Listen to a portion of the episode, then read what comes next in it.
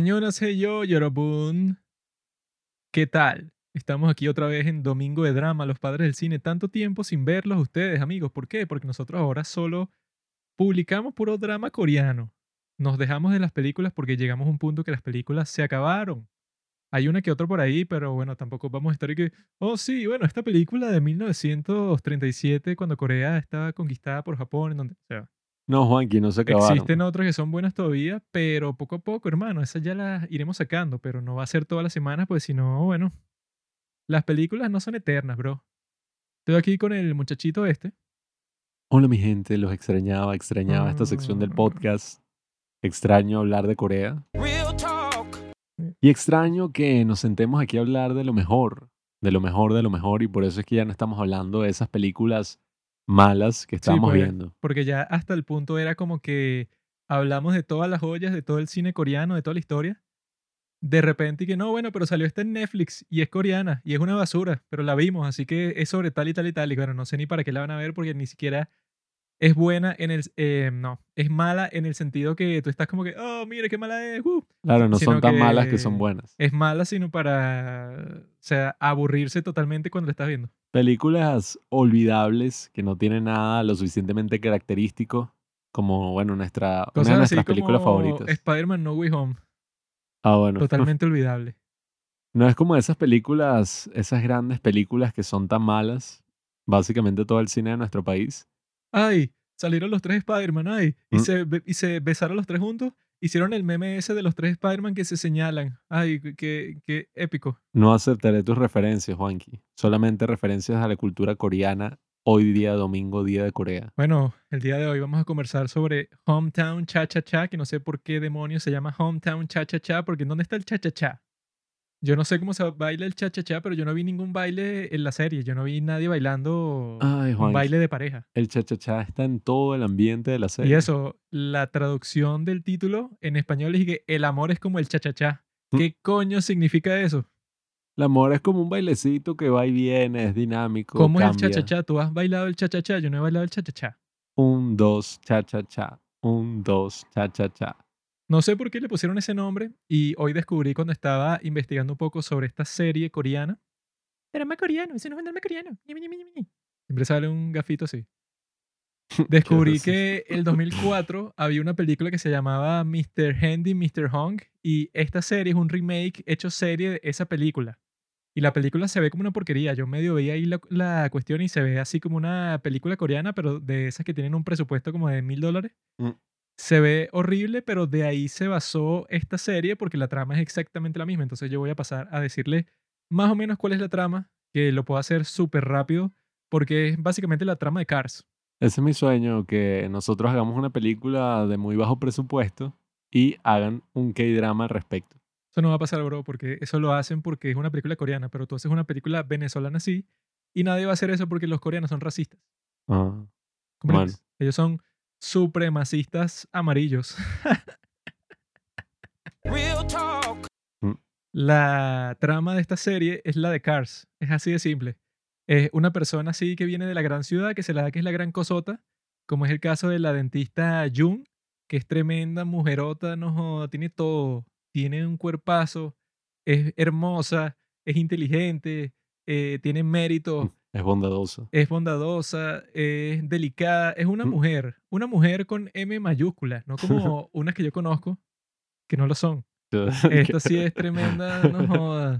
Tremenda, como dicen aquí, caballota, pues, que tú sientes que te puedes montar así porque es una treintañera. No es, no, no es como que, ay, la niña, qué linda es, tiene 20 años. No, no, no, no. Tiene 34 años. Esto no es nada de niñita. Esto es tremenda embrota de 34 que no joda. Esa lleva las riendas de la relación, ¿no? Entonces, esa sucia, ¿verdad? Que es una así Ah, delicada, pero en el sentido de que cuando llega a un sitio es y que, no, ah, bueno, como es la de Crash Landing on You, que es y que, no, yo voy a un restaurante y yo como tres bocados y si no me gusta el plato, así, la princesa melindrosa. Es como la princesa melindrosa, que es y que, ay, sí, cuidado, Mm, tú eres la más, la mujer más importante del mundo, hay que tratarte como una princesa, ¿no? Entonces, esta chica trabaja en una clínica dental y tiene un problema ahí con la jefa y la jefa le dice que, ah, no, bueno, jódete, o sea, ella le hab- había recomendado un tratamiento a su paciente que era el mejor y la jefa le puso y que no le recomiendes el mejor, recomiendan el más caro. Entonces la protagonista se puso y que, ah, pero porque le voy a recomendar el más caro, eso no es ético y tal, y bueno, tuvieron un conflicto, la despidieron, o bueno, ella renunció y después de eso no podía conseguir trabajo porque, bueno, el mundo de los dentistas en Seúl es muy pequeño, como todos sabemos. Entonces ella se ve forzada a ir a Gongjin, que es una pequeña comunidad en donde ella tenía un recuerdo muy fuerte porque ella fue para la playa con sus padres ahí y después de un poco tiempo su madre murió. Entonces ella tenía ese sitio como algo especial porque ella cuando era adolescente como que también se escapó para allá una vez y tal, o sea, lo tenía en su mente como una especie de sitio de escape cuando tendría que, no sé, reflexionar sobre algo importante. Entonces ella va para allá y cuando está allá conoce al gran señor Hong Pan Chang, el jefe Hong, que es el tipo, bueno, el gran hombre que el tipo hizo un tremendo personaje en este drama.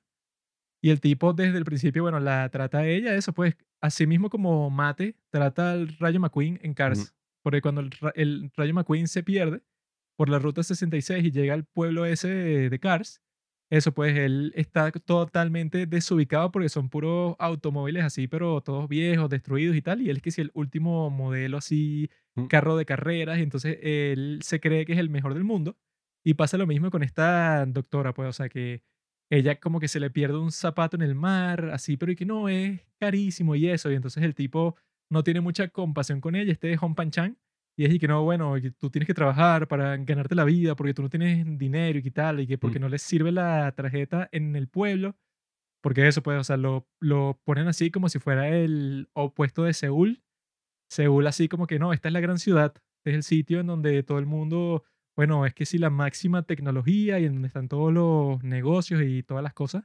Y este pueblo es, bueno, es como una comunidad totalmente agraria, así, pues, o sea, puros viejos, pura gente que no sabe de tecnología y cuando ella llega no tiene que si mucha ni señal del teléfono ni le sirve la tarjeta, sino puro efectivo, ¿no? Entonces ella en ese ambiente que está toda perdida, comienza a ver toda la cuestión porque eso, pues, o sea, no e- esa es la cuestión, no solo está perdida físicamente porque no sabe qué hacer en ese pueblo, sino que está perdida existencialmente porque no tiene trabajo y está así como que en una crisis de que si ella no consigue trabajo, entonces va a tener que abrir su propia clínica, pero sería imposible abrir su propia clínica en Seúl porque, bueno, te costaría un dinero gigante. Entonces ella, metida en ese pueblo, comienza a conocer a todo el mundo y el tipo ese Hong Pan Chang como que se apiada de ella porque ve que ella en realidad, bueno, parece delicada y caprichosa y fastidiosa, pero en, rea- en realidad tiene buen corazón, que, que también es todo el punto de Cars. En Cars el tipo llega así como que, ah, yo soy el mejor y tal, pero después de un tiempo, después de que pasa todo tipo de experiencias con la gente del pueblo, él ya está ahí que, ah, ok, ya soy uno de Mm. ustedes y ya aprendí a no tomarme tan en serio a mí mismo, que es lo que pasa en esta serie. Ella llega así, así como que toda, toda caprichosa que cuando va que sea a comer a algún sitio del pueblo y que, no, pero esto lo, no lo están haciendo como en Seúl, yo no como eso, yo solo como pescado blanco los miércoles de la primera semana del mes, así, pues, o sea, tiene puras reglas. Cuando la gente del pueblo es toda re- relajada, pues, todo y que, no, bueno, nosotros no estamos con las presiones de la ciudad. Cuando terminemos de grabar este episodio, voy a empezar a escribir el nuevo videoensayo de los padres del cine, que será el significado oculto de Hometown Cha Cha Cha. Y será, bueno, haciendo puras similitudes como está haciendo Juanqui con Cars. Que bueno, si te pones a ver, es muy parecido. Lo único, bueno, Que es básicamente la misma historia porque esa es una historia, como dicen, pues, o sea, que tiene una especie de arquetipo, que es como que esa es la historia en donde la persona tiene que adaptarse completamente a un nuevo ambiente y que, bueno, eso es perfecto para cualquier drama porque fuerza al personaje principal a cambiar totalmente cuando se enfrenta con un entorno totalmente nuevo, que es lo que pasa, bueno, casi que en todas las grandes historias de el mundo. Y entonces ella, bueno, lo chévere principalmente que va a pasar por el resto de la serie, obviamente no hay ningún suspenso y que ella va a terminar con Hong Pan Chan, con el tipo este, que no sé cómo se llama el actor, pues, pero es el que el de sale Startup. de protagonista en esta serie, el de Startup, bueno, no hay ningún suspenso sobre eso, porque eso, eh, aquí no se esfuerzan mucho como en crear un triángulo amoroso con el otro tipo que también le gusta la dentista Jun, sino que era más como que para explorar cada uno de los personajes de este pueblo, que, que yo creo que es uno de los elencos mejor construidos y más ricos de toda la historia de los dramas coreanos, porque desde el principio yo lo comparé con el de Vincenzo, que el de Vincenzo también es como que todo tipo de personas, que sí, unos monjes, una pianista, una tipa que tiene un restaurante de Tobokio, un tipo que tiene un restaurante italiano. Bueno, y el de Reply 1988, ¿no?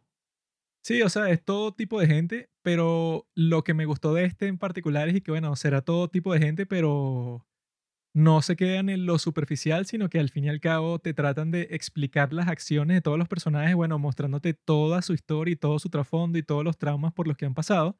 Que eso no pasó en Vincenzo, sino que pasó como que con ciertos personajes medio te explicaban algo, pero lo importante de este es que sí te explicaron de todo, pues, o sea, de cada personaje tú terminaste comprendiendo y terminaste queriéndolos a todos porque tú sabías por qué eran como eran, pues todos tenían que si un súper secreto así, pues, que no, bueno, en realidad mi esposa murió, y yo me siento culpable, todos eran así, así es que se explicaba el, el comportamiento de ellos por sus traumas pasados, y bueno, todos tienen un desarrollo de personaje increíble, y como sabrán, bueno, eso ya entraremos más en detalle con todo eso, pero lo que pasó al final es que se casan estas dos personas y todo ese desarrollo estuvo muy cool porque no se ponen como que con mucho drama innecesario, Mm. sino que Eric, bueno, si ella lle- llegó a un pueblo, es una mujer súper atractiva y en ese pueblo hay un tipo que eso, pues, o sea, que es que si el único que tiene su edad y que también es bien parecido, entonces tampoco es y que ella termi- terminará con él o terminará con el cantante que es el dueño del café. Y "Hmm, Sí, ni siquiera mm, ellos tenían la oportunidad de ponerse también con todo ese drama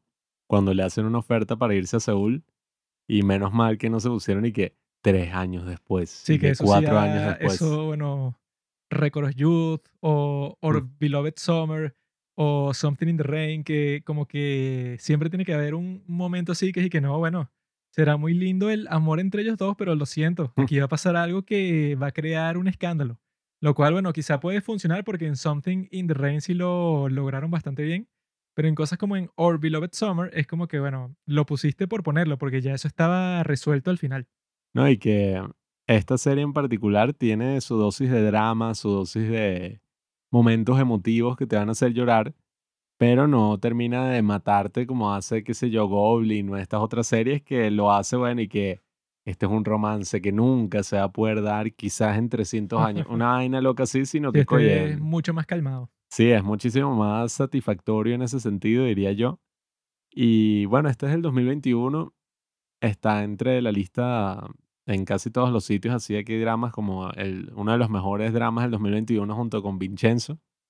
Y bueno, nosotros no lo habíamos visto hasta este momento, nos los habían recomendado. Pero es que no tenía muy buena pinta. Si, si tú ves que si el tráiler o ves lo que sale en Netflix cuando tú lo eh, pasas por Sí, que encima. es el puerco espín, ¿no? Sí, ¿no? Y que es y que, ok, el pueblo en la playa y tal, y esta tipa es dentista, pero no es como que algo demasiado comercial. Sí, es que no nos había llamado tanto la atención y yo personalmente no conocía mucho a la actriz. El actor sí me emocionaba porque, oye, ese es tremendo actorazo. Y el tipo en esta serie, bueno, Mm, creo que aquí sí explota su potencial totalmente porque en Startup le pusieron un personaje todo raro.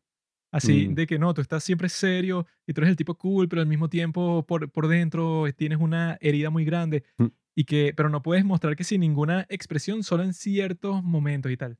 Pero este personaje que le pusieron esta vez, el Hong Pan Chan, es mucho más complejo y mucho más rico en cuanto a, a que el tipo, ajá, te muestran que desde el principio él tiene como que una fachada cuando está con la otra gente del, del pueblo, pero al mismo tiempo es como que un proceso mucho más dinámico, que es como que ahora se siente así, después pasa un tiempo, entonces tú lo ves como que más vulnerable, después está borracho, después como que ya está claro de que le encanta esta doctora, esta dentista, o sea, es un, un personaje que no es como que tan blanco y negro, así de que no, está serio todo el tiempo y de vez en cuando, no sé, como que se le sale una lágrima y tal, sino que es un personaje que yo creo que lo, construyeron así como que más equilibrado que su personaje en Startup.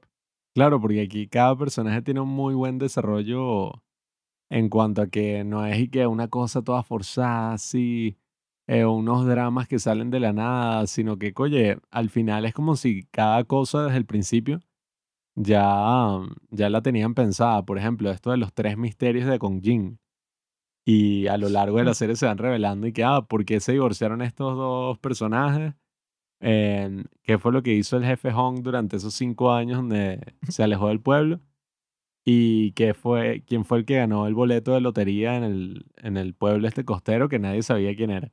Entonces, oye, poco a poco van desarrollando eso y yo creo que esta es de esas series que nos emocionaron en un principio con los que hay drama, porque, mm, bueno, si bien es un poco más ligera, no es que si Vincenzo, que bueno, Vincenzo también es súper ligera, pero no es que es así unos momentos de acción o una cosa así. Oye, se remonta a esos dos primeros K-drama que nosotros vimos y nos encantaron, que fueron, bueno, Itaewon Class y Crash Landing on You, en el sentido de que, bueno, es un drama como ligero, que al mismo tiempo tiene muchísimos momentos emotivos y una gran cantidad de personajes, como 12 personajes más o menos, eh, que va desarrollando a lo largo de la trama. Y lo mejor, que yo creo que eso es algo que mm, es casi único de los K-drama, al menos en cuanto a series televisivas, es que cada uno de los personajes, oye, se siente real y te lo desarrollan de manera tan rápida que no pasa como en otras series que uno, bueno, ya está como acostumbrado a este personaje. Sí, ya yo está como, "Ah". creo que en esta sí se pasaron con, re- con respecto a eso de lo bien que lo hicieron. Sí, bueno, las viejitas. Porque al fin y al cabo, eso, normalmente en una serie como esta, y que, ah, ok, tú tienes un elenco grande, pero digamos que de esas 10 personas tú te concentras como en 5. Pero en el caso de este sí trataron de darte toda la perspectiva de todo el pueblo.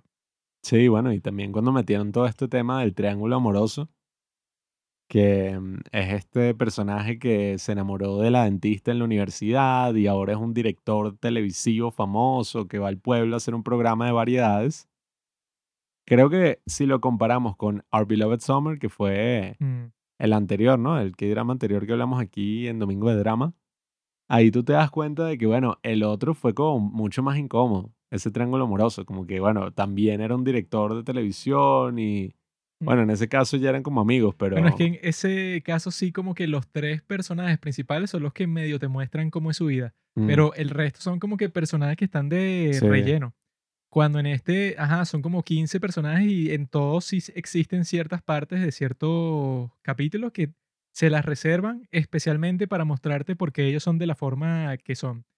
Que yo creo que para ver eso completamente podemos ir personaje por personaje para ver, o Mm. sea, porque tampoco son 100, pues. Tenemos, por ejemplo, al tipo que es dueño del café, O Jung. o sea, que es como que gente súper particular, pero que uno siente que las ha visto en la vida real.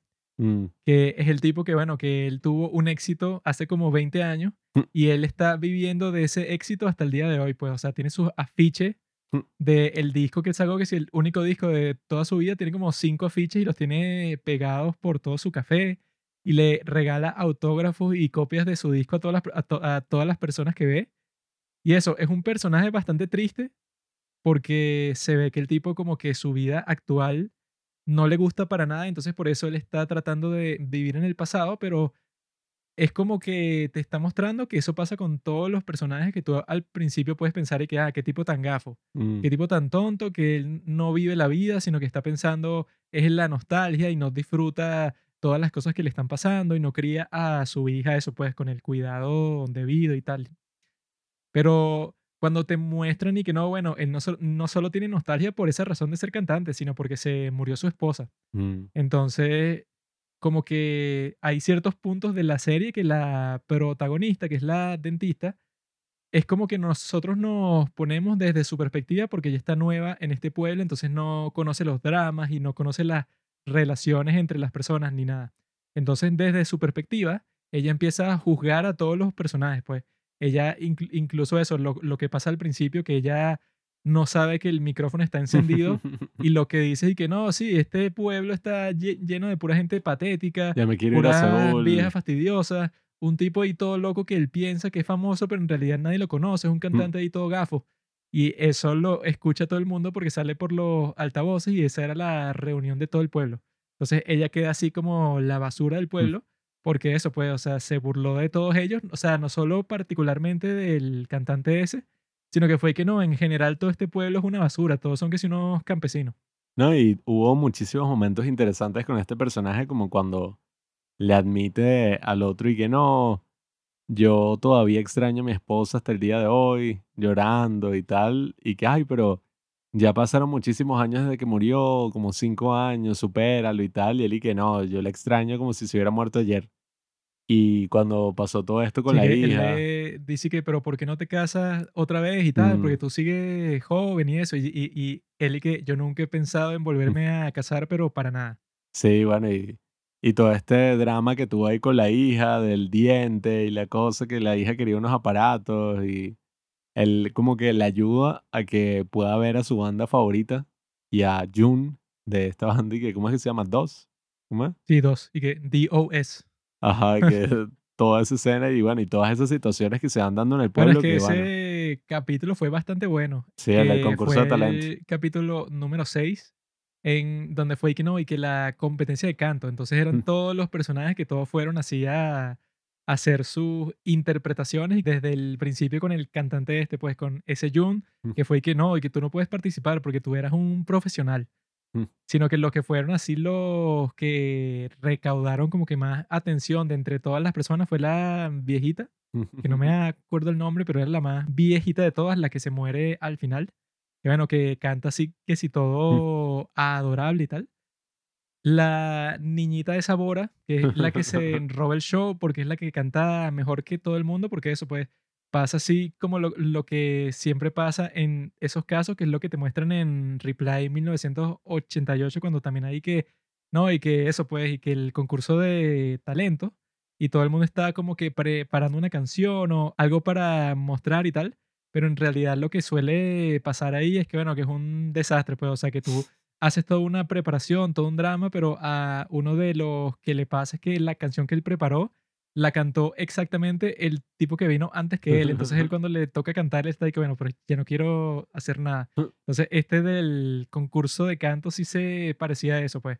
Que es que no, todos se prepararon y que, no, claro, yo puedo cantar esta canción, que yo me la sé desde siempre. Y cuando se ponen a cantar, como a la mitad, no sé, les da pena, les da así que sí, no sé, terror escénico y se salen, pues, o sea, es como que bastante chistoso ahí que todos los personajes sí estaban participando en eso y quería que no, el orgullo del pueblo, esta competencia y tal.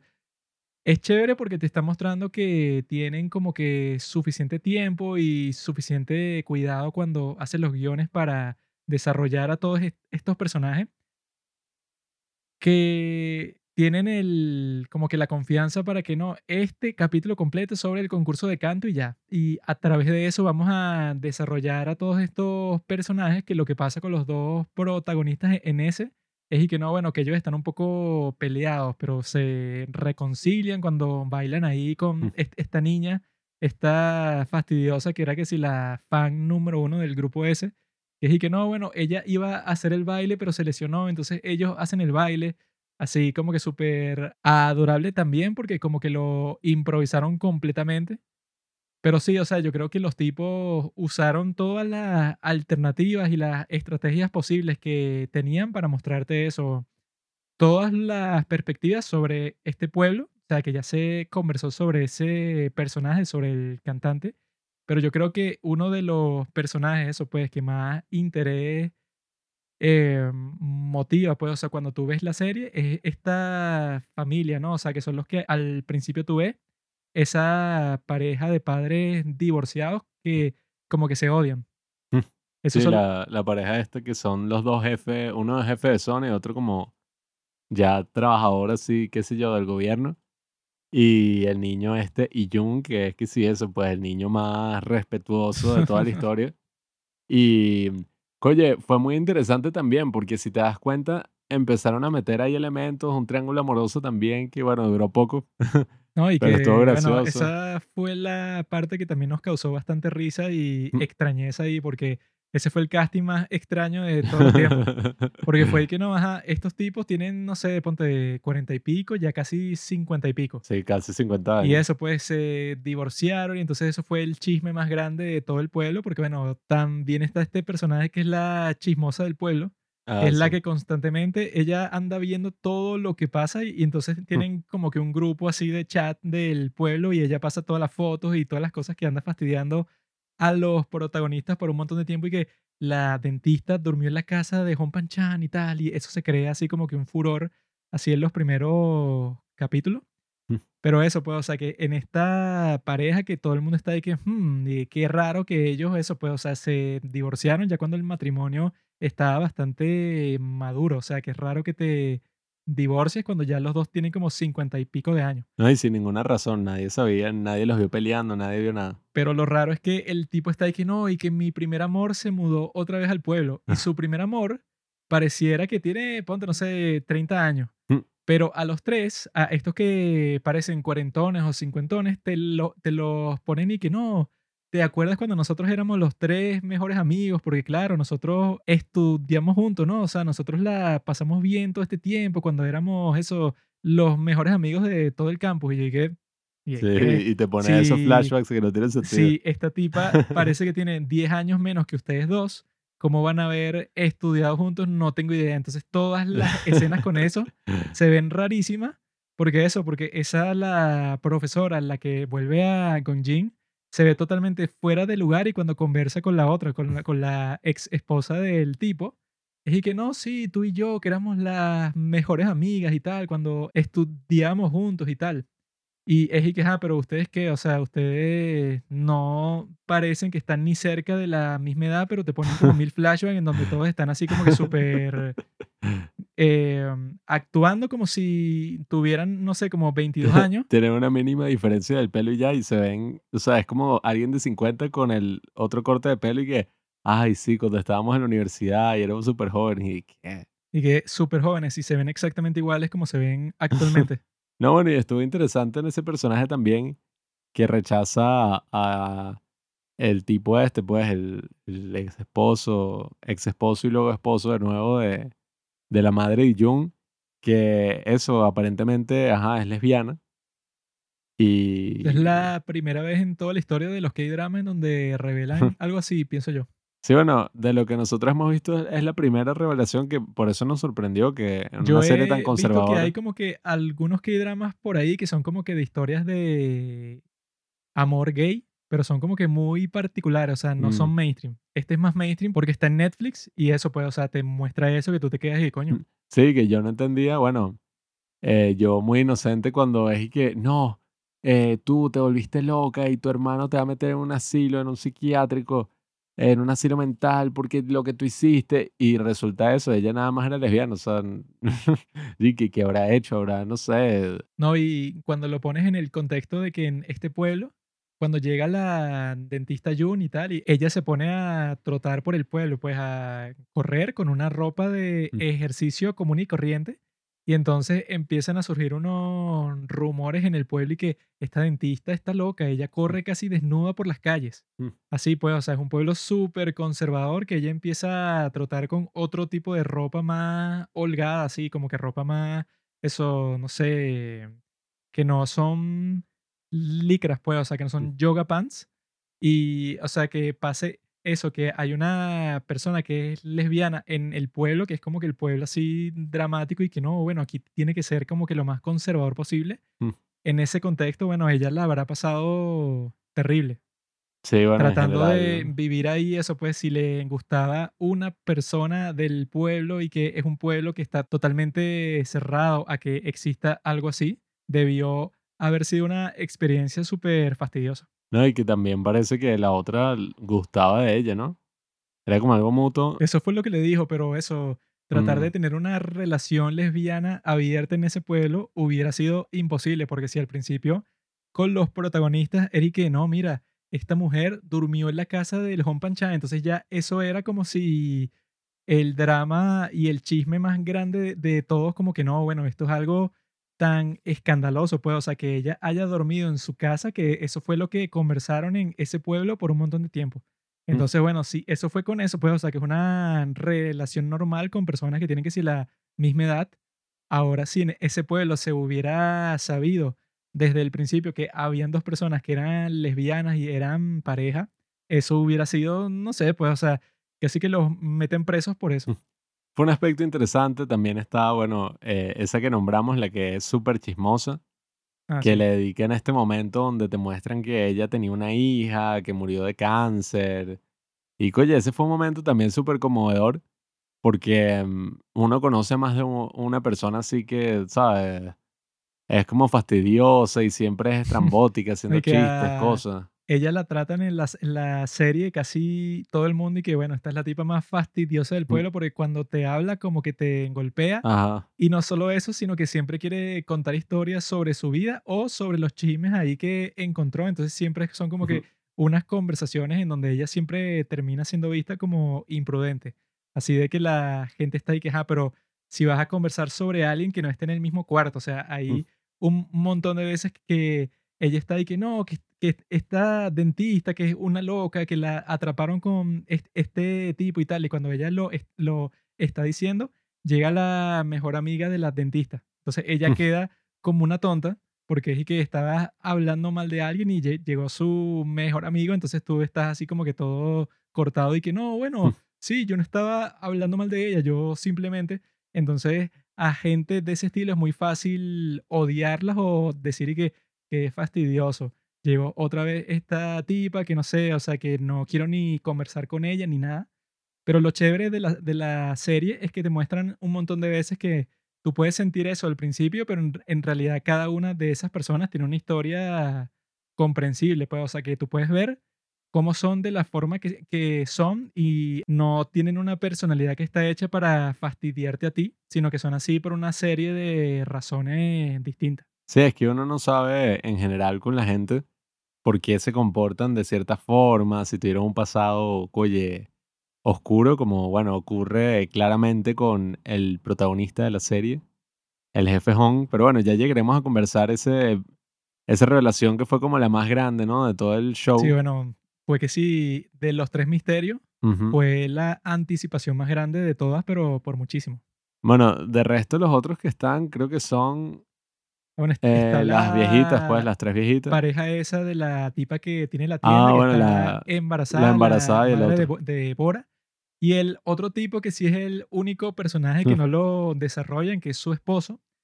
Sino que, ah, bueno, esa es la parte que yo creo que es bastante profunda de todo lo que te muestran sobre las relaciones de pareja y eso.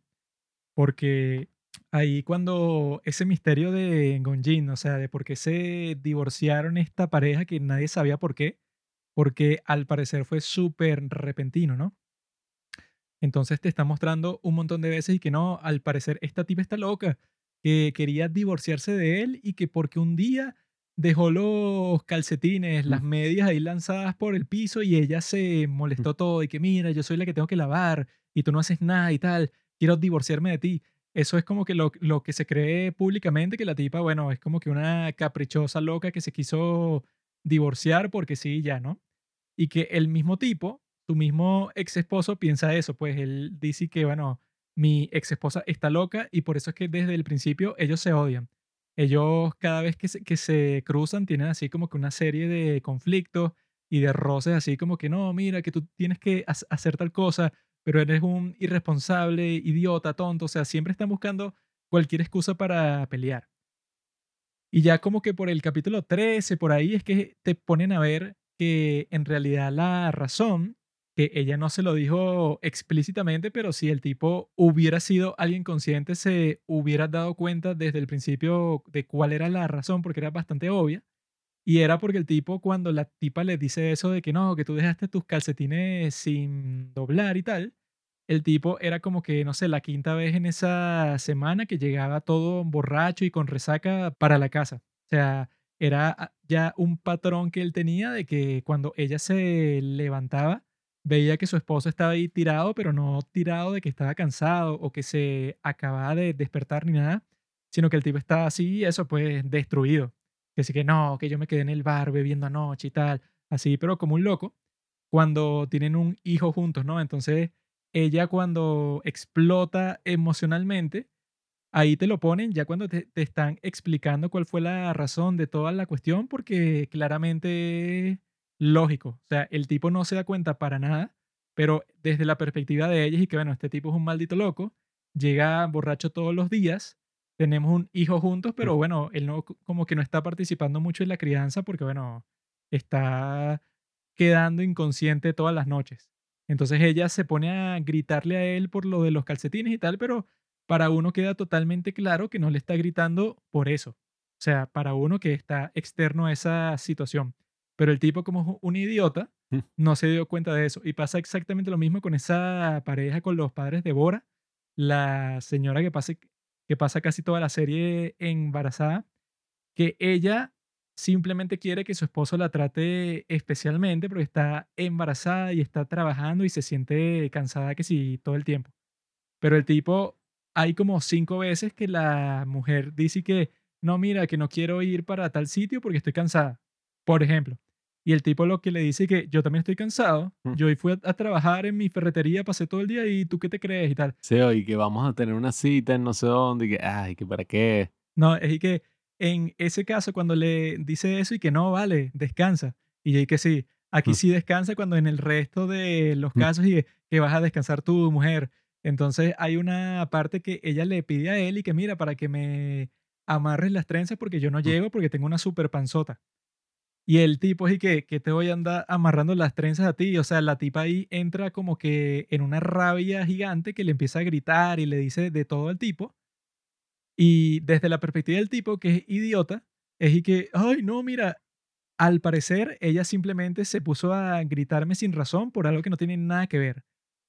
Pero desde nuestra perspectiva, eso que le hacen un close-up, un acercamiento a todas sus expresiones cuando interactúa con este tipo, nosotros sabemos exactamente cuál es su problema, pues. Claramente la tipa simplemente quiere ser tratada especialmente porque, bueno, porque está haciendo un esfuerzo grandísimo, pero el tipo es un idiota, que es y que tú estás embarazada, pero yo también estoy trabajando y eso es muy difícil. O sea, no logran tener un equilibrio sano en ese matrimonio, pero yo creo que lo fino es que esa forma de mostrar la relación entre las personas es súper cinematográfico, pues. Porque lo que suele pasar cuando una película es mala o cuando una película o una serie es como que demasiado teatral, es que la persona que está teniendo un conflicto con otra, por ejemplo, la forma teatral de haber puesto esto es que yo le diga a Pablo eso, pues, o sea, ponte que soy esa, la esposa que se divorció del otro, que le diga exactamente qué es lo que ella está pensando y todas las razones. Y que no, es que yo me divorcio de ti porque eres un borracho y llegas todos los días así y eres un idiota. O sea, la gente en la vida real no funciona así, sino que tú no quieres ser como que tan agresivo con esa persona, entonces tú le dices que el problema surgió por eso, pues, o sea, porque dejó los calcetines tirados por ahí. Y pasa exactamente lo mismo con la embarazada, que ella no le quiere decir eso porque se sentiría, yo sé que un poco avergonzada y que mira, es que yo quiero que me trates distinto porque estoy embarazada y esto es muy difícil, o sea, no quiere, ponerse a quejarse por esa situación, entonces le grita es por lo de las trenzas. Entonces yo creo que teatralmente no puedes hacer que la gente se dé cuenta de eso porque no tienes el recurso que si tienes en una serie como esta, que la forma en que nosotros nos dimos cuenta de eso es que le hacen close-up en sus expresiones cuando ella se frustra con este tipo y que es una escena que una escena que llevaron con- construyendo por bastante tiempo porque ya era como la quinta vez que la tipa decía algo así pues y que ay estoy tan, tan cansada y el tipo lo, lo- lo que respondía en vez de tratarla bien pues en, en vez de mimarlo un poco porque la tipa eso pues ya está que sí a punto de dar a luz el tipo lo que le responde es y que ay que vas a estar cansada tú si yo trabajo más que tú y eso pues era medio cringe porque tú que bueno qué idiota pero lo fino es eso pues o sea que co- como es el medio audiovisual cinematográfico si puede mostrar ese tipo de historias y esa forma de contar esos problemas de relación que son mucho más realistas que lo que verías en una novela que sea más de estilo teatral, en donde sí te tratan de, de escribir todo, pero súper explícitamente. Qué exagerado.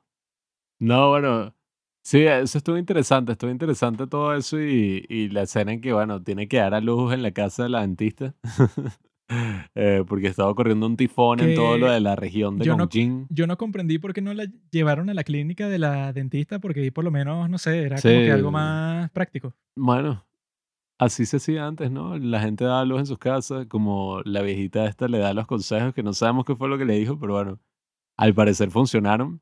Después estaba, bueno, la relación entre el policía y la mejor amiga de la doctora, que, Bueno, es que, hay- hay- es que ves que hay tantas cosas, ¿no? sí, es que por O eso sea, lo digo, de los divorciados, lo de las sí, viejitas, lo del cantante, lo como, del policía. son como seis relaciones, eh, con, no, bueno, ocho relaciones con dos triángulos amorosos.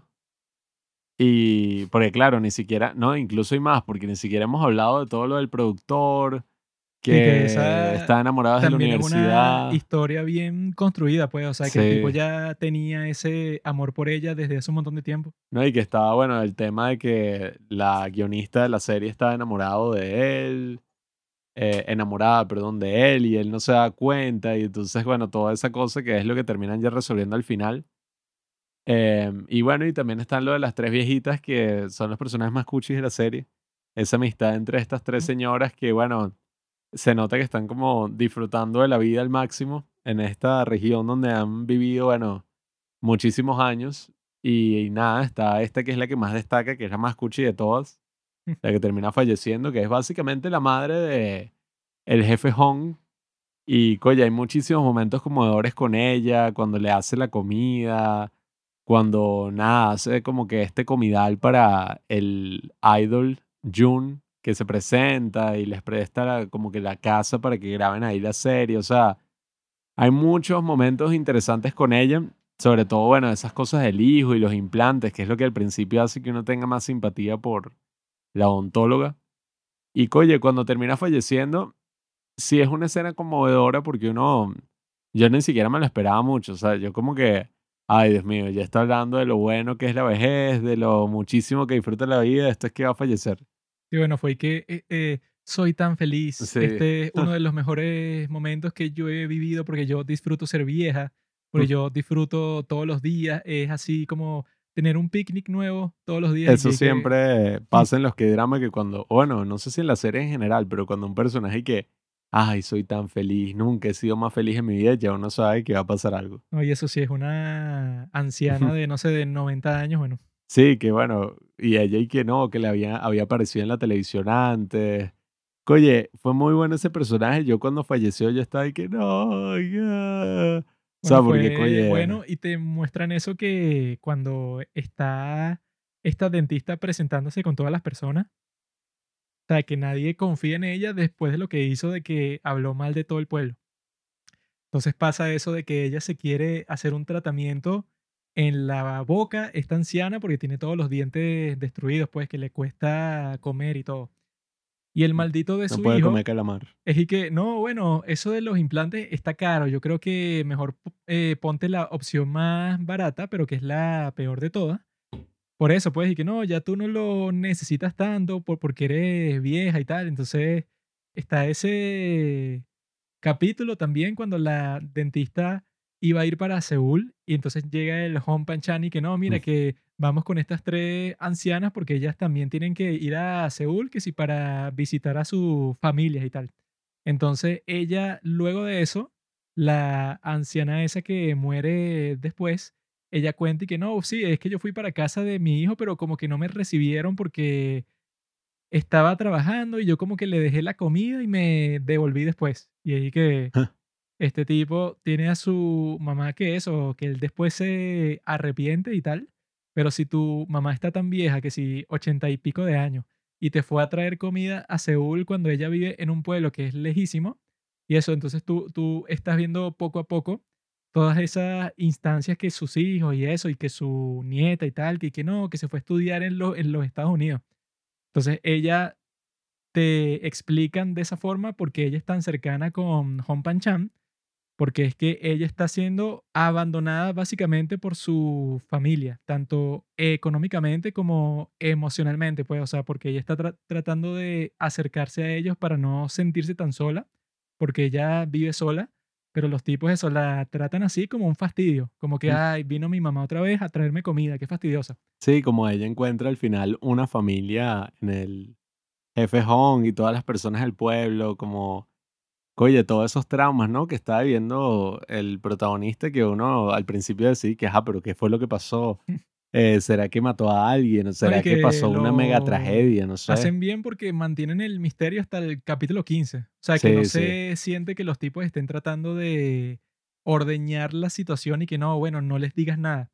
Sino que sí pareciera algo así que, que no, bueno, debe ser muy difícil para él. Entonces el tipo se cierra com- Mm. completamente hasta que en el 15 por fin es que vemos qué fue lo que pasó. Ahí nos dio burda de risa porque nosotros en todas estas películas y series coreanas que hemos visto, siempre es como que Ajá, y eh, los coreanos tienen una relación con la muerte, al menos por lo que veo, pues en estas películas y cosas, súper extraña. No puede morir alguien sin que salga un personaje a decir que fue mi culpa.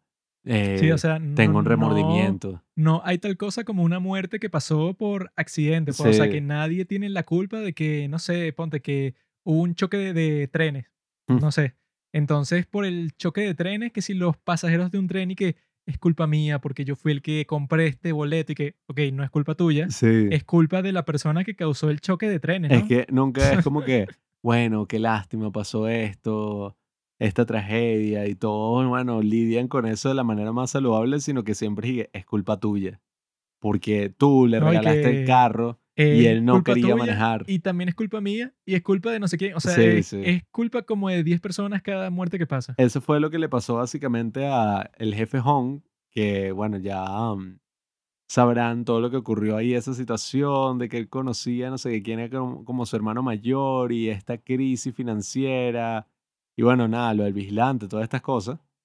Y, oye, bueno, no fue tan, tan, o sea, yo creo que no llegó a las expectativas que estaban marcando en la serie, pero yo de verdad esperaba que, no sé, el tipo de verdad hizo algo más directo para que esta otra persona falleciera, pero fue como que no, bueno, o sea, no hizo absolutamente nada, literalmente fue un problema de los dos, porque los dos trabajaban para la empresa y un carro que yo no sé qué carajo venía como de la vía contraria y yo esa no sé parte qué. no la hicieron muy bien, si ellos en realidad querían que uno pensara y que sí, fue su culpa. Sí, como Porque en los capítulos previos a lo que pasa, lo que te está mostrando es que el tipo, bueno, sí hizo algo imperdonable porque él Sí, mismo entró en, en una depresión y se tuvo que mudar y tuvo que renunciar. O sea, el tipo habrá hecho algo terrible. Y entonces te ponen esa expectativa, pues esa anticipación desde hace muchos capítulos hasta que en el 15 te dicen qué fue lo que pasó. Pero cuando te muestran eso, tú te quedas que sí con los brazos así, como que preguntándote y que, ah, pero, ok, esto fue lo que él hizo que el tipo por cinco años se desapareciera del mundo. El tipo entró en depresión, el tipo cambió literalmente toda su vida, pero de la forma más drástica del mundo. Y entonces tú estás como que, ajá, pero eso que tuvo que ver contigo. Porque el hijo del tipo, eso pues, o sea, del vigilante, lo que le dice al Hong Pan Chan, es y que, no, tú mataste a mi padre, tú lo hiciste parapléjico. Y entonces este Hong Pan Chan cuando le escucha eso y que, ah, sí, es verdad, yo lo sí, hice. que yo hice eso y además maté a no sé qué quién le destruí la vida a esta familia. Y la razón por la que lo hizo es porque él le dio una tarjeta de eso, de un fondo de inversión.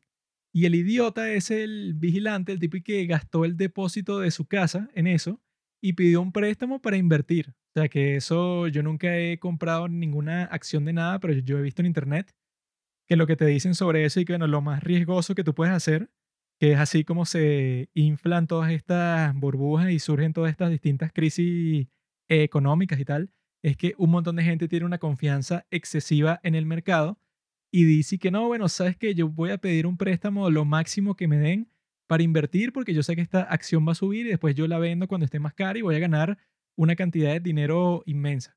Entonces dicen y que bueno, eso, ok, si funciona sería genial porque no hiciste nada y ganaste un montón de dinero, pero si no funciona es que si lo más estúpido que puedes hacer en tu vida porque eso, cuando el jefe Hong le dice que no, bueno, vende las acciones ahora o eso, o espera y tal, o sea, le da como que unos consejos financieros y el tipo le confiesa que, bueno, en realidad yo invertí un montón de dinero que no era mío, o sea, un préstamo y el depósito.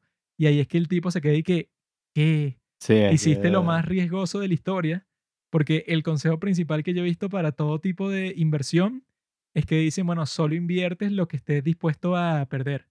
No vas a pedir un préstamo para invertir a menos que estés 100% seguro y nunca vas a estar 100% seguro porque siempre existe un nivel de incertidumbre. Pues entonces, el hecho de que acusen al Hong Pan Chang de que el tipo fue el que causó la muerte del tipo, cuando el tipo lo que le dijo fue que invirtiera en un fondo específico y el tipo invirtió en un fondo mucho más riesgoso. Y entonces él se trató de suicidar y a través de ese intento de suicidio fue que el tipo quedó parapléjico. Y yo estaba ahí que, bueno, ¿dónde entra el Hong Pan Chan ahí? En ningún sitio, o sea, no tiene nada que ver con él. Es más bien interesante es eso, ver cómo en Corea, o al menos lo que se ve, pues por esto que hemos visto, lidian con la muerte y con eso de la culpa y que bueno, eso obviamente no solamente pasa en Corea, sino en cualquier situación en que, no, es que en verdad eso fue mi culpa, cualquier situación así de luto, en que se empiezan como que, no, es que si yo no hubiera ido para allá, él estaría vivo ahora. Y bueno, la mejor escena para mí ahí en ese, en, en todo ese drama fue cuando él iba a, a tomar su propia vida, a lanzarse en el río Han y recibe este mensaje de la viejita. Era como que, ay, estoy en Seúl, vamos a vernos y tal, que oye, ahí es uno donde más se conmueve porque es que, bueno, gracias a Gong Jin y gracias a esta señora y a este soporte, pues, que le da toda la comunidad, él sigue vivo, pues, y él es básicamente el, el que mantiene toda la armonía en el pueblo, pues, el, el que hace de todo. Ese personaje, oye, me pareció maravilloso, es hasta, oye, de esos que uno ve y uno le gustaría parecerse más y No, tener y como toda esa curiosidad, todas esas él, habilidades. Él dijo que, que cuando volvió para el pueblo, cuando él vuelve a Gonjin y que él pasó un montón de tiempo encerrado en su casa porque estaba tan deprimido que no quería hacer nada. Y él y que no, bueno, poco a poco me visitaron todas las personas de todo el pueblo y me traían comida y se ponían a conversar conmigo y me mandaban a hacer mil trabajos y ahí fue que yo me convertí Mm. en un tipo que hace todos los trabajos de todo el pueblo. Pero lo que te dice es que, bueno, yo en realidad, si no fuera por este pueblo, estuviera muerto porque yo estaba en una situación horrible y los que me salvaron fueron ellos. Sí, tú notas como esa gran diferencia entre lo que es Seúl y lo que son las grandes ciudades y lo que es la vida en comunidades, más conectadas, más vivas.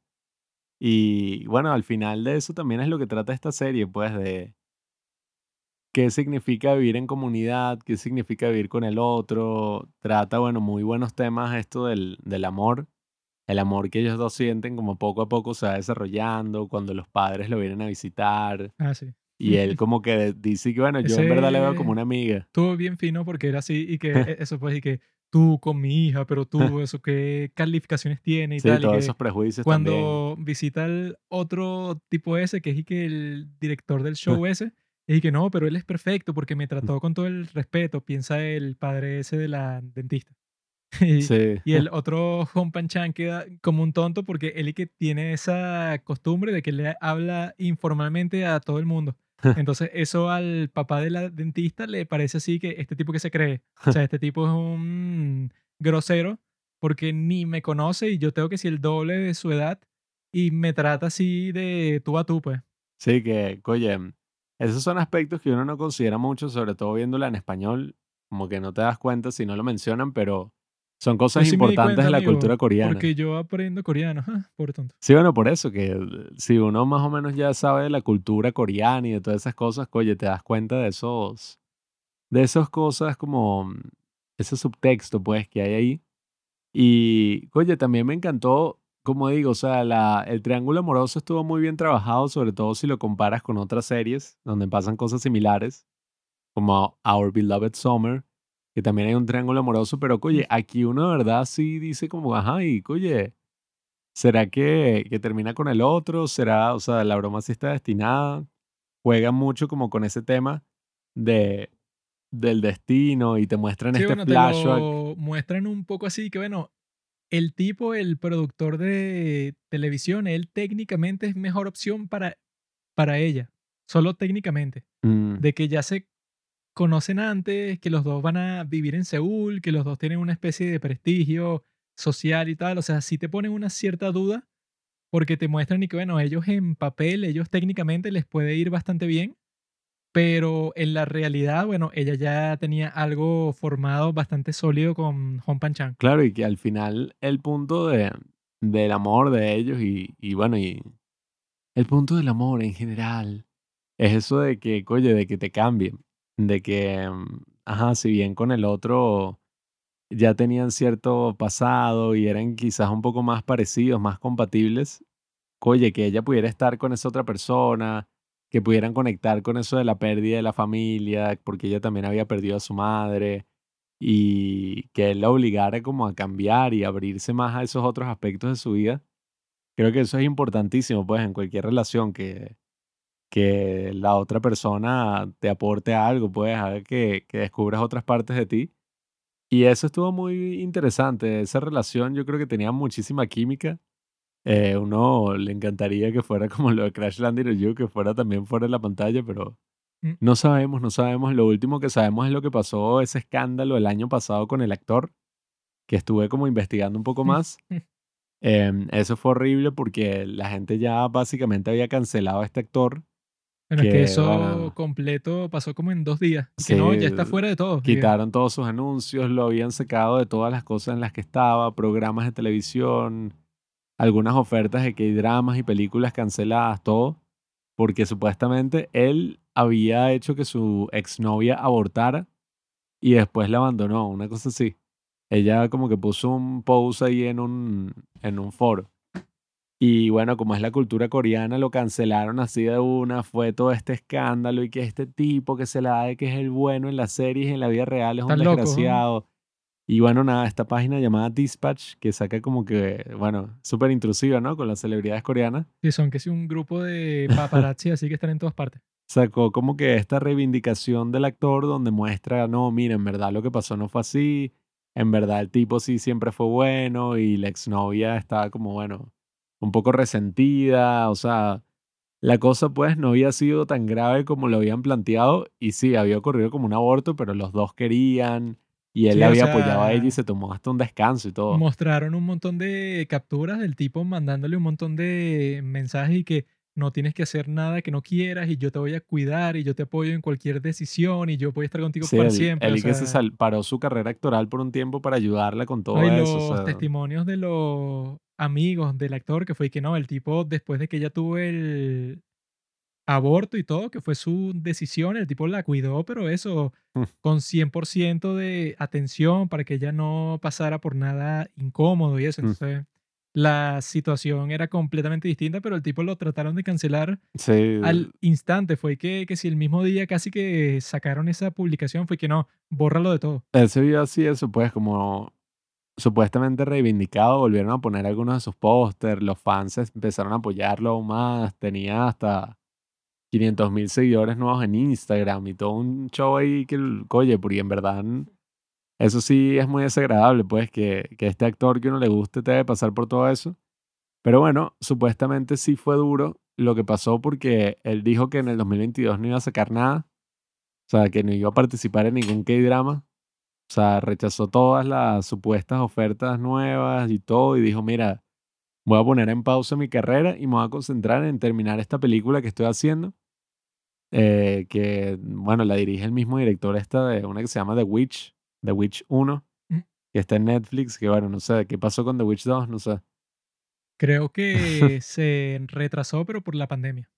Bueno, pero ese director está haciendo esta otra película donde eso, actúa este, este actor, el protagonista de Hometown Cha Cha Cha.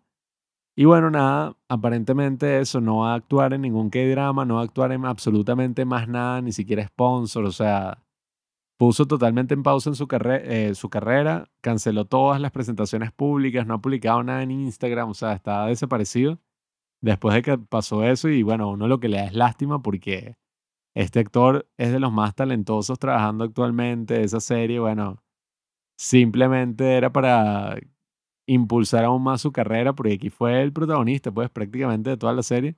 Sí, bueno, la parte, el clímax más importante de la serie es cuando él muestra su historia por la que todo el mundo está ahí que, ah, pero ¿qué le pasó a él? O sea, él cambió totalmente como persona, pero ¿por qué pasó eso? Y yo creo que la forma en que lo muestran es que le dan totalmente la oportunidad a él en donde él muestre su habilidad de actuar. Porque el tipo llega a un punto de eso, pues, que se tiene que ver con todos esos personajes de su pasado que lo hirieron tanto, eso, pues, con esa maldita, esa, la esposa de su mejor amigo. Que el tipo, cuando va al funeral del mejor amigo, la tipa lo que le dice que no, tú debiste ser la persona que murió, no mi esposo. Y que es tu culpa, tú lo mataste. Y entonces uno cuando ve eso, que eso es los capítulos pasados, uno piensa y que, ay, el tipo que hizo, o sea, yo lo que pensé fue que no, como el tipo eso tenía un bote, yo pensé que, bueno, él quizás se lo llevó para el mar y pasó un accidente y el tipo se cayó y entonces la tipa lo culpó a él porque él fue el que se le ocurrió el viaje o algo de ese estilo. Pero cuando te muestran qué fue lo que pasó, es y que, ay, eso en qué lo afecta a él.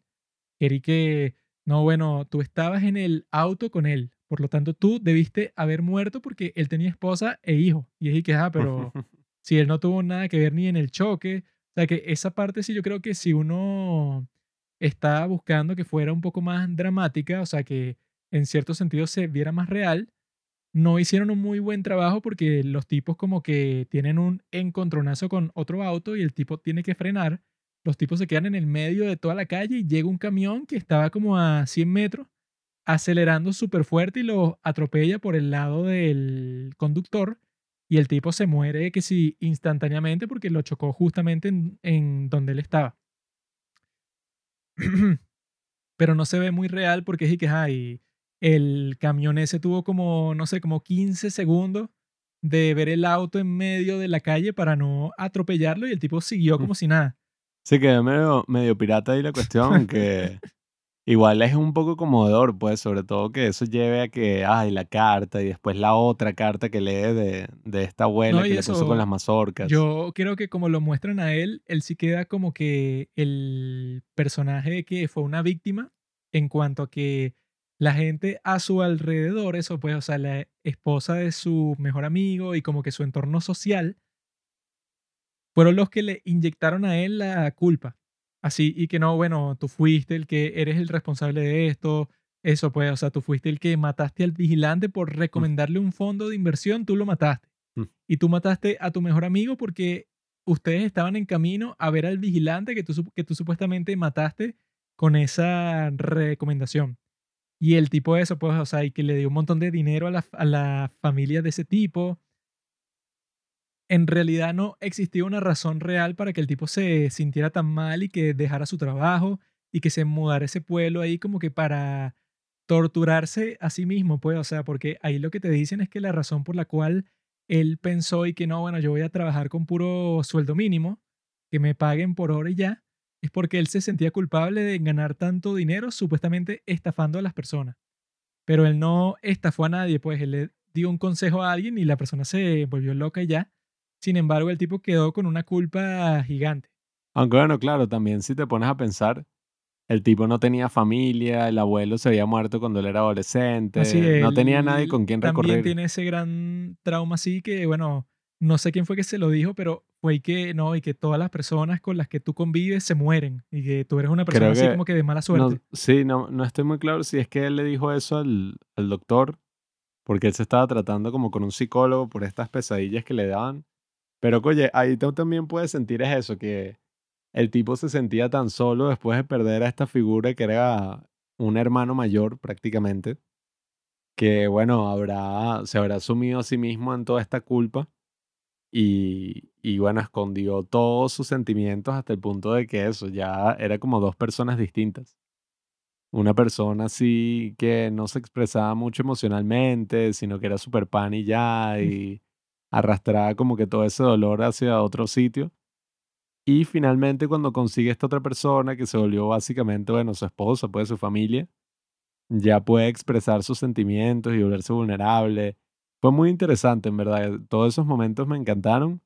Creo que la serie en general, oye, te muestra esas cosas, esos temas generales tan importantes de qué es la vida en comunidad, eh, la importancia, bueno, de la familia, del amor, de, de la amistad, de, de básicamente, bueno, esa figura del jefe Hong que uno como hombre, pues dando aquí mi perspectiva masculina, como fan de los K-drama, es interesante de ver porque mm, es como mm, otra figura, pues otra figura que no es este tipo así macho perfecto que no comete errores y que, qué sé yo, ¿sabes?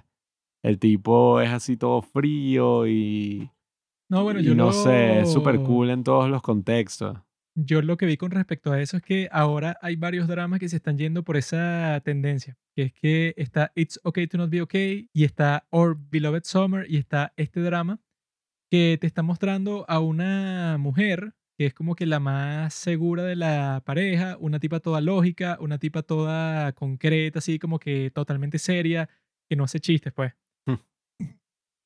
Y el tipo es como que el más sensible, o sea, es el tipo que o es artista o es un tipo que llora todo el tiempo Mm. o es un tipo que tiene un montón de traumas, entonces él cuando interactúa con esta mujer o en cualquier de sus situaciones de vida, entonces está como que con un, una reacción emocional súper fuerte a todo lo que pasa, como pasa en It's Okay to Not Be Okay, como pasa en Our Beloved Summer y como pasa en esta, pues, o sea, que ese estereotipo de que no, que la mujer es la más sensible, la más débil y tal, y necesita este tipo macho que la salve, lo están volteando porque en estas series la mujer es la tipa que está así, la más decidida, la más fuerte, la más seria, la más lógica, mientras el tipo es como que el artista, el sensible, el que se pone a llorar cada cinco minutos, que bueno, en It's Okay to Not Be Okay, el personaje, eso que se ha- hace el novio, pues, o sea, de la protagonista, el tipo creo. llora que sí en todos los capítulos. Entonces es como que ese modelo que te muestran que eh, se alejan, pues, o sea, del estereotipo así de que no, que el hombre es el tipo macho, así que no, él nunca llora. Él llega y salva a la mujer que no sabe qué hacer.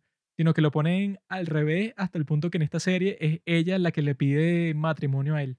No, y a mí eso me parece, oye, muy valioso, muy interesante, más allá de, eh, qué sé yo, estas cosas como que va a romper el estereotipo de los hombres, tal, de la masculinidad tóxica.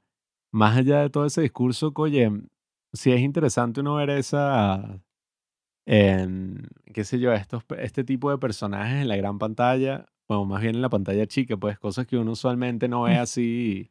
Pantalla chica será en tu cuarto, bro. Yo tengo un televisor sote.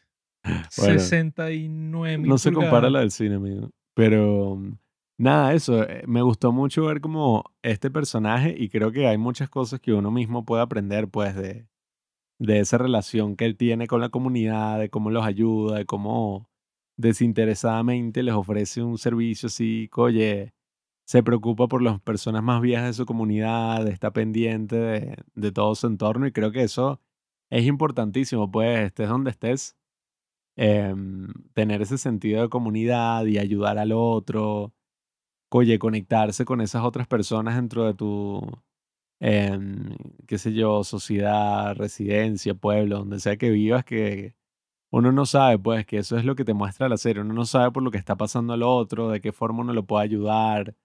Y oye, nada, me pareció buenísima, de verdad, que creo que es uno de los mejores que hemos visto del 2021 y en general yo creo que es un K-drama que necesitaba porque una cosa así ligera de amor y que al mismo tiempo, oye, te conmueve, nunca está de más. Y nada, me parece perfecto. Si, no sé, bueno, tienes algún amigo o algo así que todavía no lo ha visto o alguien que quisieras introducir a los K-dramas, esta es una de esas series que muy bien podrían hacerlo y, y creo que sin duda es súper recomendada por los padres del No, y que cine. este se resuelve en cuanto a la parte de con quién va a terminar la protagonista. Se resuelve bastante rápido, pues ya desde el capítulo 11, creo, ellos ya están así que te amo, yo quiero estar contigo por el fin de los tiempos y tú eres una persona perfecta. Ya ellos están completamente acaramelados desde ese momento, desde el 11, pues. Acaramelados. ¿Qué pasa, maricón? Eso se dice. Y que eso no es lo que suele pasar porque siempre le tienen que poner un poco más de drama, pues, o sea, se llama drama coreano, entonces se le Ujú. ocurre así que no, bueno, pero en realidad sus padres no te quieren a ti, entonces te Y sí, el papá y que no, aléjate. Y él como que no le dice que habló con el papá y se hubiera separado y Pero show. como en este ya son gente que tienen treinta y pico de años, bueno, no es así como que mi papi dijo tal cosa, así que bueno, o sea, te puede no gustar, pero ya qué carajo, pues, o sea, ya ella no es que va a encontrar a otra persona. Sí, es gente independiente ahí que está viviendo su vida, tiene un pocotón de plata, y bueno, la doctora se ve, ¿no? Con todas las cosas que se compra.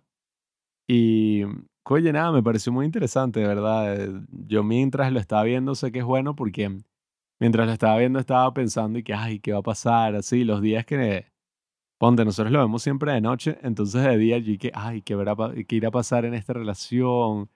O, ay, qué cool, que finalmente están juntos, ¿sabes? Era casi como si fuera gente real. No, bueno, es que con ellos ya llega un punto que estaban juntos así, pero y que.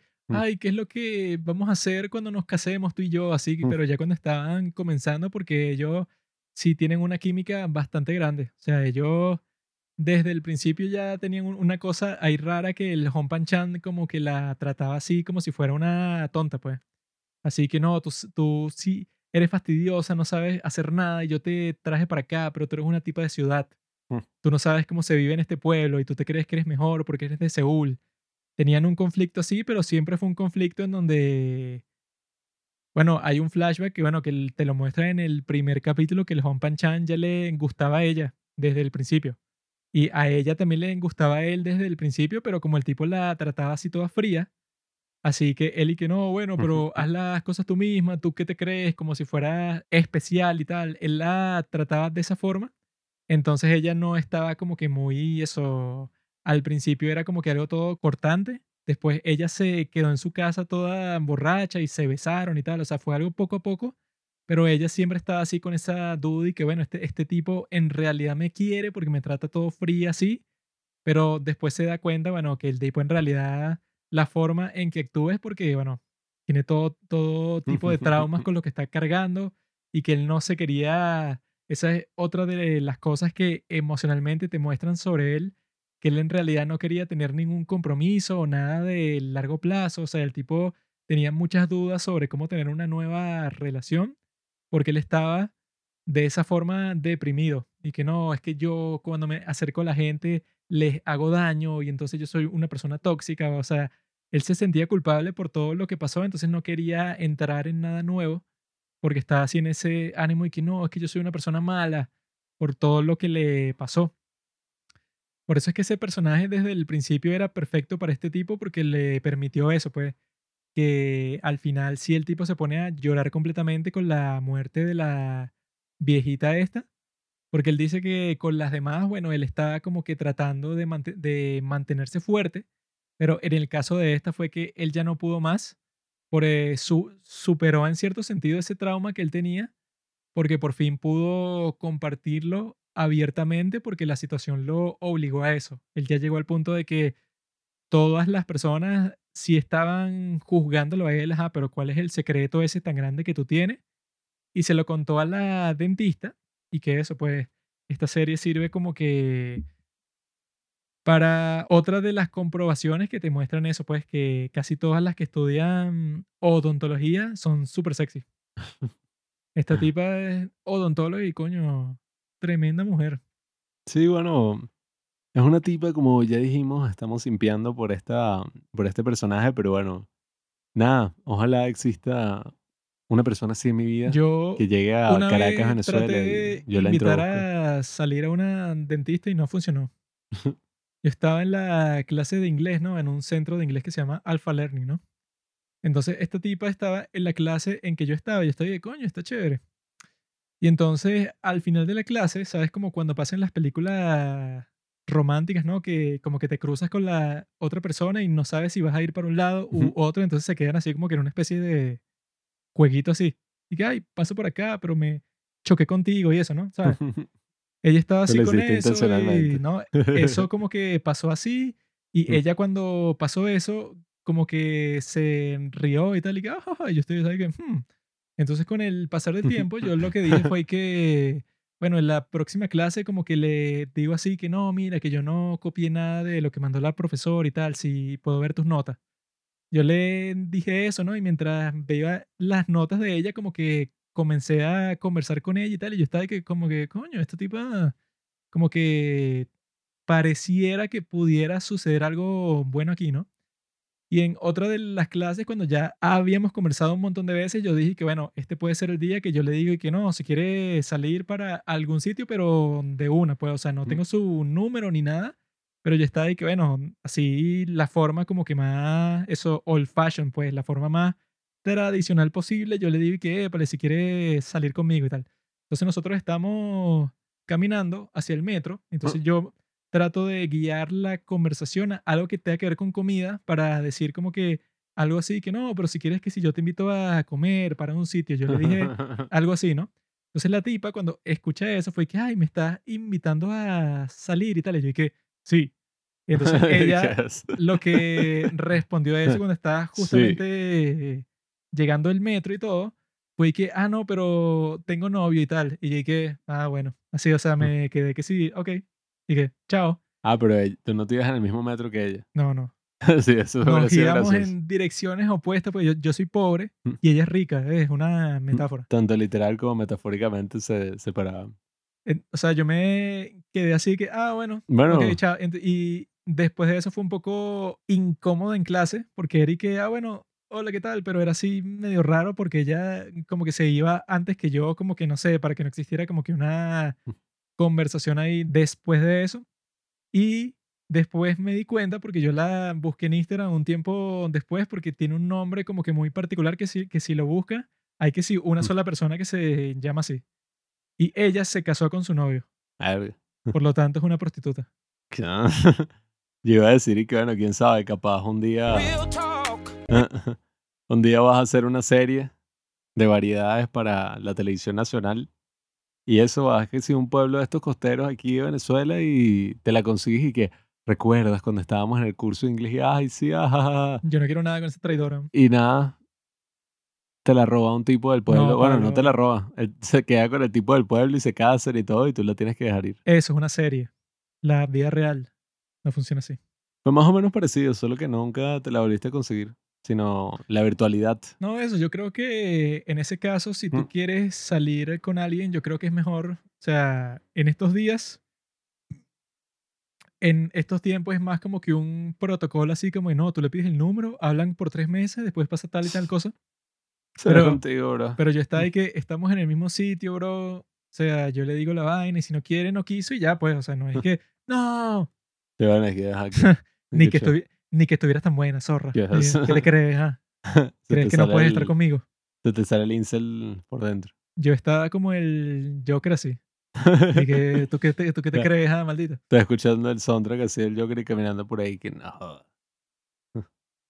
Sí fue medio chimbo porque yo estaba ahí que, no, joda, o sea, yo lo que pensé ahí fue que no, yo estoy seguro de que me va a decir que sí porque se está comportando de cierta forma Mm. que me hace pensar a mí que, que coño, esta chama está interesada en lo que yo le estoy diciendo. O sea, yo tra- trataba de llevar la conversación así como que, bueno, no estoy conversando con mi amiguita, sino que tú le dices que, coño, no, que tú viniste, no sé, como que ve- vestida muy linda de hoy, o sea, no sé, como que tú le lanzas algo así para que no sea de que, hola amiguita, sí, ay, la clase estuvo muy buena, sino que tú le empiezas a lanzar cosas así para que la conversación se vaya por cierta parte y entonces después cuando tú le lanzas eso no es que vino de la nada, sino que ya estaba un poco preparado. Coño, vale, tú viniste muy linda hoy. Así loco. que, y que ¿Quieres no, bueno, sushi? yo creo que si tú y yo salimos por ahí sería divertido y tal, y que me estás invitando a salir, y que sí, y que Mm. no, pero tengo novio, y que, ah, bueno, No, tú la cagaste. No, vale. Tal caso me invitarías tú a mí. y la de chica. "Ugh".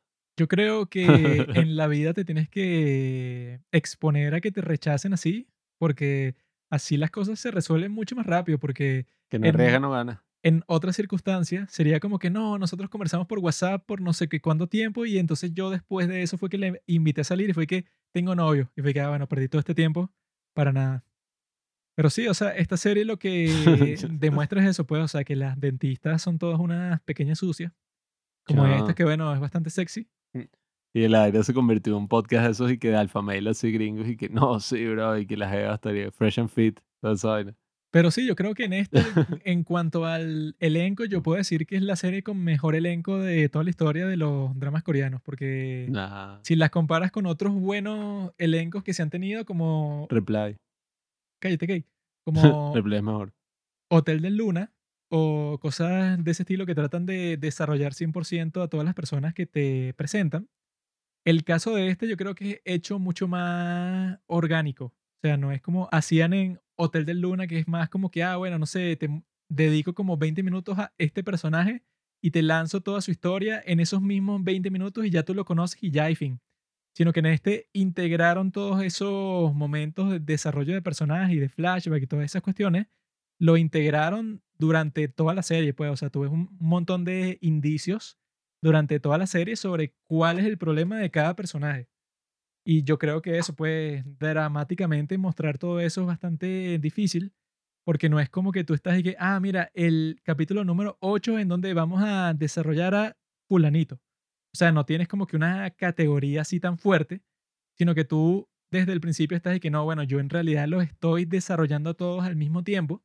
Y cuando te muestra un flashback, tú vas a decir que, ah, con razón, es que este tipo hace tal y tal cosa. Eso puede, o sea, que te muestran lo de la chismosa, que se me impresionó a mí porque era eso, pues, o sea, que ella es una fastidiosa, molesta a todo el mundo y tal, y todos piensan y que no, esta es una tacaña que incluso le estaba tratando de quitar los clientes a la dentista y todo, Mm.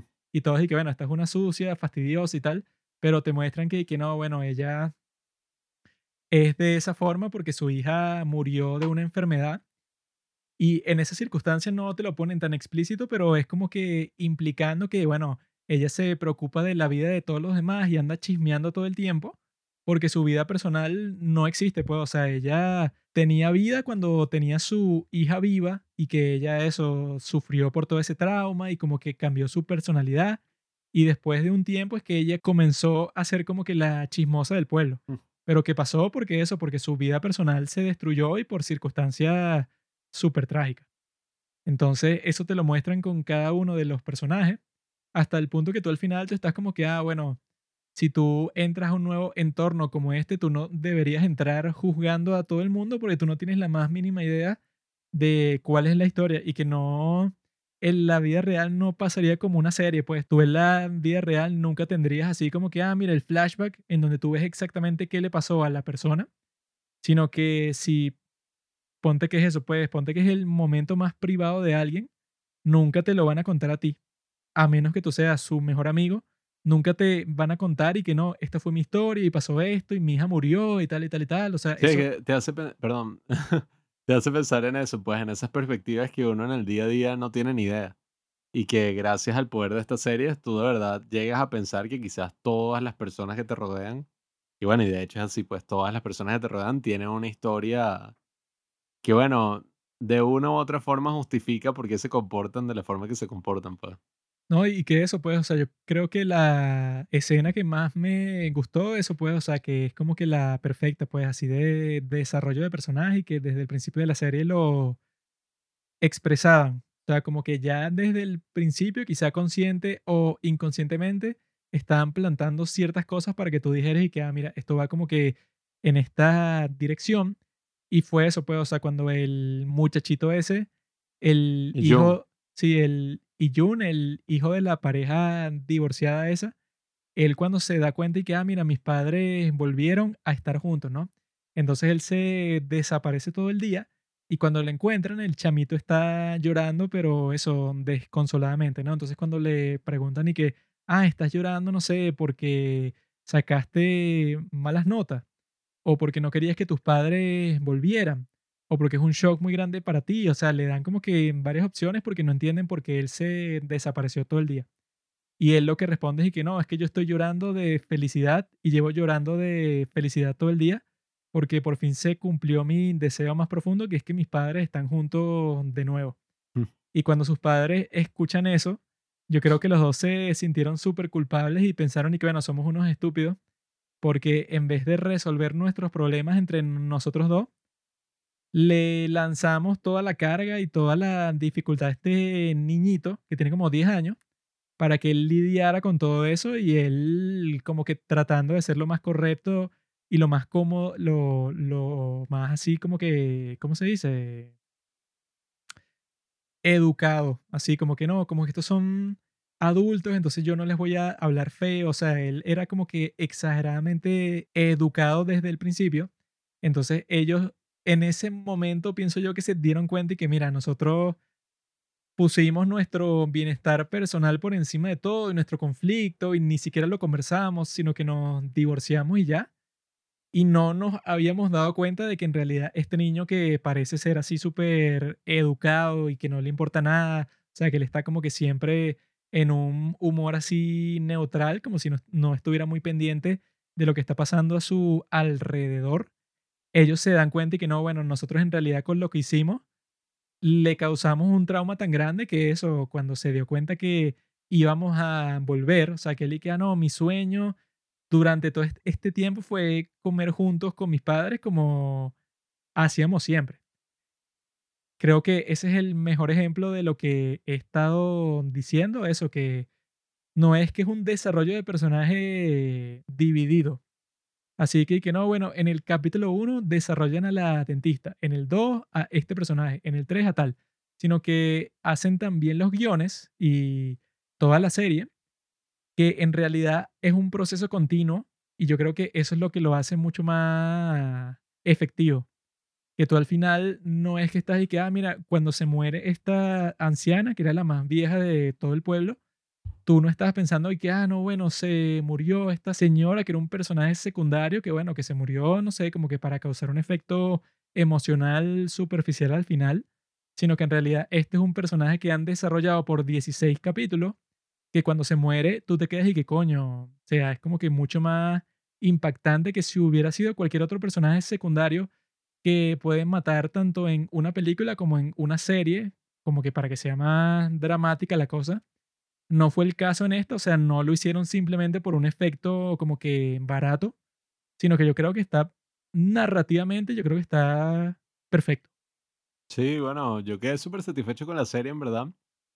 Es de esas series donde, en verdad, bueno, donde no tengo muchísimas cosas. A ver, yo creo que no tengo ninguna que criticar así sin sentirme que estoy haciendo como nitpicking, que estoy que no, bueno, es que la revelación no fue lo suficientemente impactante o esto, lo otro. A mí no me importa mucho, yo quedé súper satisfecho, creo que la recomendaría, la recomendaría hasta a personas que ni siquiera han visto K-dramas, que bueno, eso ya es muchísimo mérito para la serie porque hay K-dramas que sí, yo diría como que no, mira, esto solo te va a gustar si, si ya más o menos te gusta ese estilo, esa onda, si ya estás metido en la cuestión. Sí, bueno, ese pienso que también es el caso de Crash Landing on You, que es que sí, el mejor eh, drama coreano de toda la historia, que es el que tú dirías que se lo puedes mostrar a cualquier persona que no tiene la más mínima idea de nada de eso y le puede gustar.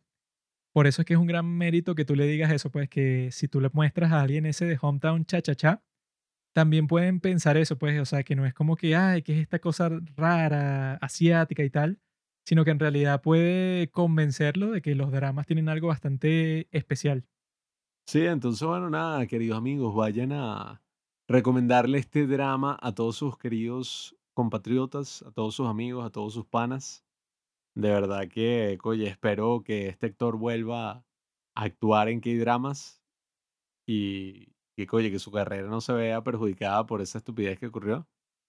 Y bueno, nada, Hometown Cha Cha Cha, el amor es un cha cha cha y sin duda lo es. Y bueno, espero que en estos próximos meses escuchar el soundtrack este de sha la la la la Sí, los la la la tipos con este soundtrack también se hicieron algo bastante único. Escucharlo y recordar esos grandes momentos pues, El piano es muy cool. Yo me quiero aprender ciertas canciones de, de piano de este soundtrack. Hay una que no sé cómo se llama, pero que la ponen en todos los momentos melancólicos de la serie, cuando pasa algo muy triste así o cuando va a pasar una revelación emocional muy importante, te ponen la misma canción que sigue. Esa me la quiero aprender en piano porque es súper icónica. Te la ponen así cuando va a pasar algo así que tú te quedas y ¿qué? Así que amigos, yo creo que con tantos aspectos positivos, bueno, ya tienen razones de sobra para verla. Si están aquí, obviamente que ya la vieron porque todos estos capítulos son con spoiler, pero se lo pueden, digo yo, se lo pueden recomendar a cualquier persona que ustedes conozcan que quizás les dicen y que, mira tú, que ves todos esos dramas asiáticos tan raros y eso. Bueno, en este caso yo creo que funciona para convencer a las personas de eso, que tienen algo especial que en el caso de este, que yo digo eso, pues que es el mejor elenco de la historia, por las razones que ya hemos comentado. Así que amigos, tenemos muchos dramas por ver. Está 21-25, creo que se llama. Está Business Proposal. Está 39, que dicen que es muy triste y todos están en Netflix. No han terminado de, de publicarse en Netflix, así que quizá veremos otro mientras tanto. Pero bueno amigos, esos son los que tenemos para el futuro porque son las que están en todas partes y no solo están en todas partes como lo han estado otros dramas, sino que literalmente todas las personas que yo conozco que les gustan los dramas coreanos los están viendo, sobre todo con ese de 21-25, así que nosotros también lo veremos, les daremos nuestra opinión y bueno, viviremos felices todos para siempre. Gracias por escuchar Los Padres del Cine. Síguenos en Instagram para enterarte de los nuevos capítulos que iremos publicando. Si nos escuchas por Spotify o por Apple Podcast y piensas que este podcast vale 5 estrellas, califícanos. Si no, mejor escríbelo en tu diario.